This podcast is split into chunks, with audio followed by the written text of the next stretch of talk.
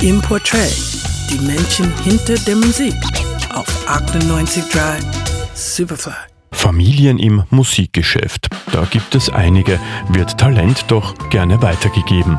Hier bei mir geht es jetzt um die First Family of Soul, The Five Stair Steps. Don't waste your time.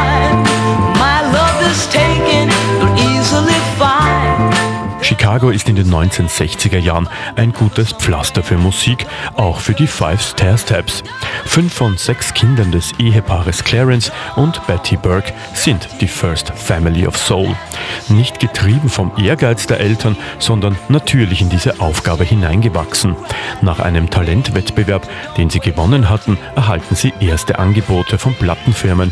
Wegweisend ist aber die Bekanntschaft mit Curtis Mayfield, der sie auf Windy City unter Vertrag nimmt. Der erste Hit, eine Ballade, You Waited Too Long. Hello,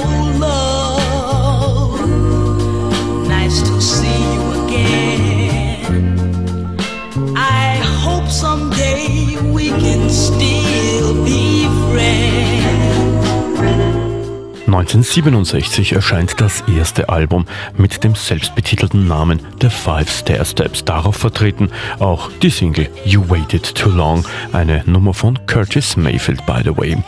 Sie wechseln danach zu Buddha Records. Ihr zweites Album Our Family Portrait erscheint. Von da an kennt man sie als The First Family of Soul. Im Frühling 1970 dann der große Durchbruch der Band. Mit Ooh Ooh Child landen sie ihren größten Hit. Er platziert sich in den US-Charts unter den Top 10 und wird zum Millionseller. Die Familie hält zusammen und besinnt sich nach einigen erfolgreichen Jahren anderer Werte abseits von Erfolg oder Bekanntheit. Ooh, child,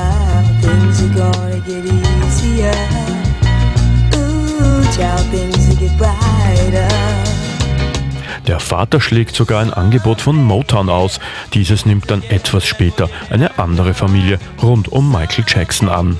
The Five Stair Steps lösen sich auf, einzig einer der Geschwister, Kenny Burke, bleibt als Solokünstler erfolgreich und produziert große Hits der Soulmusik.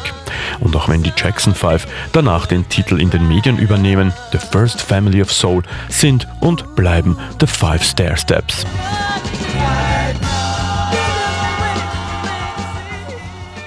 98.3 Superfly.